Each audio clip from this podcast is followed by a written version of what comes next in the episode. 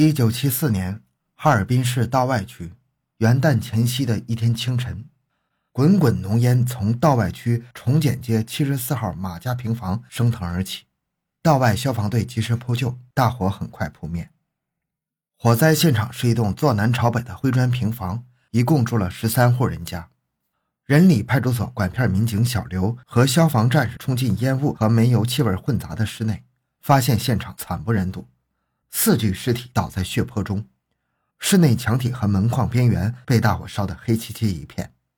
侦查人员赶到现场，死者名叫马广山，回族，三十一岁，是道外公安分局看守所民警，身着线衣线裤，被钝器击伤头部，仰倒死于西屋的炕沿边上。他的母亲被利器击中头部，倒闭在东屋的地面上。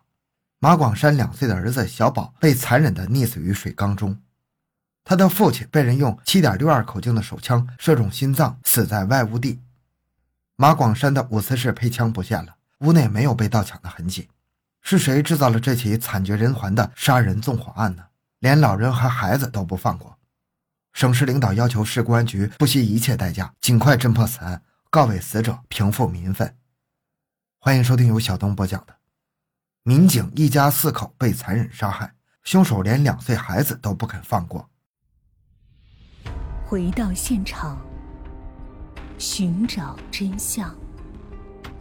小东讲故事系列专辑由喜马拉雅独家播出。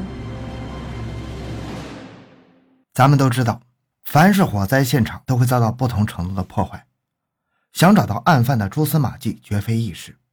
为此，根据案件的特点，侦查员在现场勘察了整整一周，结果超出意料。他们提取了被害人的血型、指纹，还有五十毫升煤油、两枚弹壳以及弹头。粘附在马广山左手上的十七根毛发也被警方小心翼翼地提取下来。随后，这一家四口的尸体被送到市局技术科解剖室进行尸检。尸检确认，马广山是被一把八角锤击中头部致亡。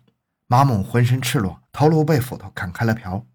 马的儿子大头朝下，被溺毙于厨房水缸里，缸口直径五十厘米。高七十厘米，水深三十厘米。三人的死亡时间是九点到十点之间。马广山的父亲是被案犯用马广山的手枪射杀的，时间是在第二天早晨六点半左右。纵火的燃料为煤油，有现场遗留下的两个装煤油的瓶子为证。马的妻子在大庆与别人合伙开了一个小饭店，案发两天前就去了大庆。马的妻子耿直贤惠，无可挑剔。在接到警方的通知之后，精神几乎崩溃了。经过反复的现场侦查，警方确定此案是仇杀或者是报复杀人。侦破范围最终锁定在了马广山的工作单位道外公安分局看守所。这么大的事儿让分局给摊上了，主管拘留所的副局长心情十分沉重。在拘留所全体干警会上，十几名干警震惊之余各抒己见。以辣手催饭闻名警界的彭兰江没有放过干警谈话的细枝末节。这时，一位年近五旬的老民警涨红了脸，猛地站起来：“我和小马关系不错，我觉得小马一家四口被害，唯独他妻子安然无恙，这事有些蹊跷。小马老婆作风怎么样？是不是有外遇之后内外勾结才除掉绊脚石的？请专案组一定明查。此人叫马宝山，是从航运公安局看守所借调来的。”一九七三年，道外分局搞会战，拘留所一下子收押了六七百个人，警力明显不足。然后就从航运公安局看守所借来两名看守民警帮忙，其中一位干了不到三个月，原单位就把他要回去了。而马宝山一直留在这里帮忙。此人的工作表现还算可以，但他对在押人员下手非常狠。他不仅殴打犯人，还常常利用牢头狱霸殴打犯人，背地里人称马老大。为此事，所里还批评教育过他，让他注意方法。马广山和马宝山的交情不浅，可谓是父一辈子一辈的关系非常铁。这回又在一起工作，关系就更进一层，经常一同在饭馆里小酌，推杯换盏，彼此从无间隙。可是分局后院的老人义回民饭馆的老板曾跟魏所长反映，一两个多月前，二马在单间喝酒，席间好像因为什么事吵得面红耳赤。他要进屋给他俩上菜的时候，听到小马大声指责马宝山说：“你这个老色鬼，把哥们的脸都丢尽了，早晚得出事儿。”这个马宝山到底是什么样的人呢？为了解开心中的谜题，彭兰江就和女侦查员王秀琴找到小马的妻子。飞来横祸对马七的打击无疑是致命的，他骤然间就苍老了许多。他和小马结婚三年有余，从未红过脸，即使偶尔有过几次磕磕绊绊，也从不隔夜。可是一个月前，小两口因为马宝山破天荒的吵过几次嘴。本来他曾对马广山承诺，让这件事永远烂在肚子里，不准对外人讲。现在不得不说，拘留所里压过一个小偷，他的母亲几近花甲之年，听说马宝山经常殴打在押犯人，便四处打听到马宝山那里，求他照顾一下不争气的儿子。马宝山趁着家人不在家，竟然色胆包天的把他给强奸了。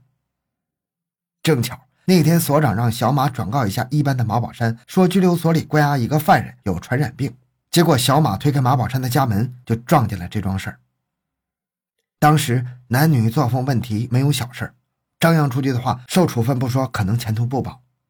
小马于心不忍，没向所里领导及时反映，只是跟妻子说了。妻子劝他把这件事告诉领导。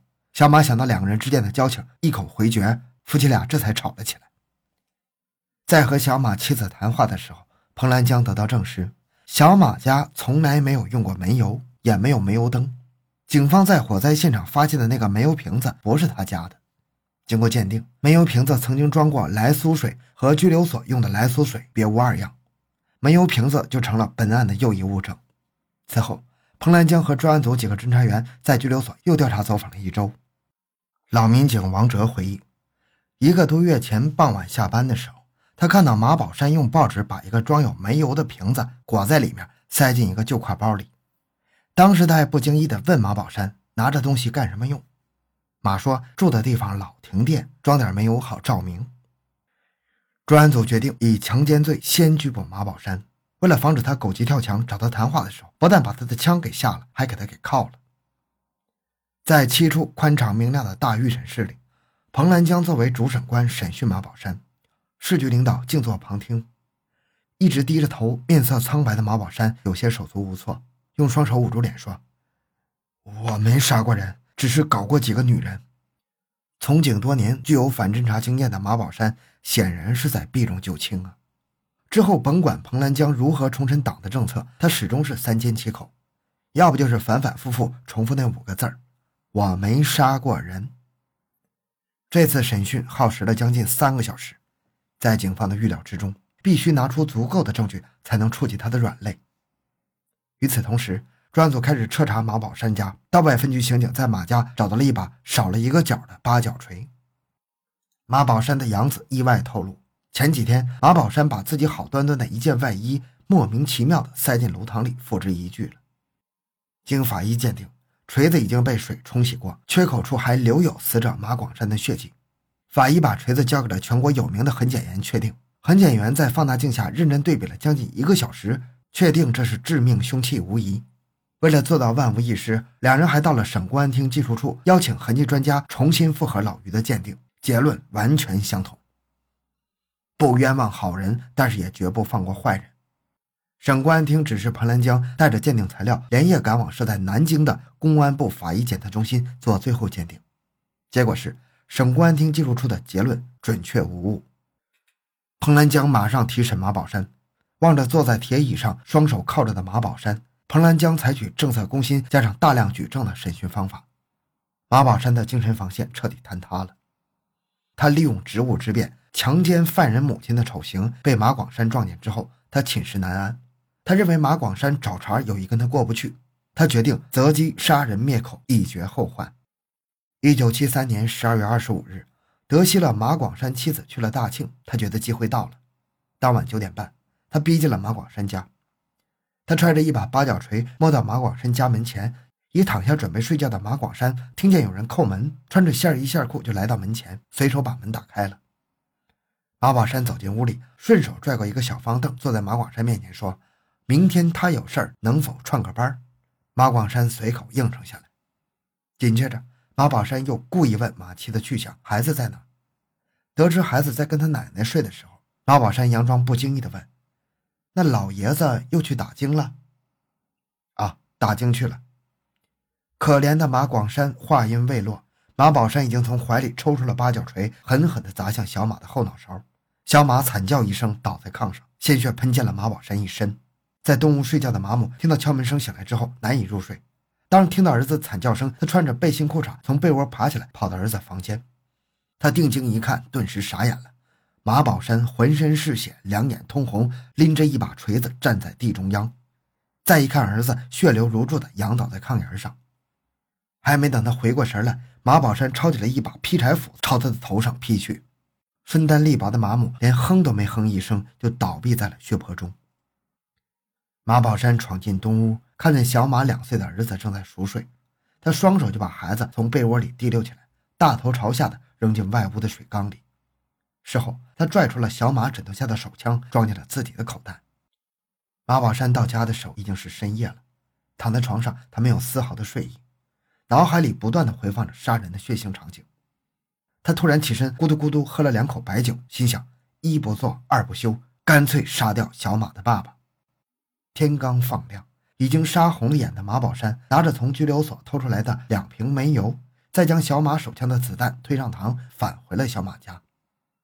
六点半，马父下班回来，见屋门大敞四开的，嘴里还嗔怪家人太大意了，连睡觉都不关门。进屋转身，随手把门带上，哪成想。躲在室内的马宝山举枪，正好对准他的脑袋。或许已经察觉到屋内的异样，老人刚想转身，枪声就响了。随后，马宝山将煤油在被褥、门框等处用火柴点燃。惨剧就这样上演了。自知罪不容赦，杀人警察马宝山在最后一次受审结束时，心脏病突发，一头栽倒在地上，一命呜呼。本案也就随之画上了句号。时间距离他残害一家老少四口正好一年半。好，今天这个案件就讲到这里。小东的个人微信号六五七六二六六，感谢您的收听，咱们下期再见。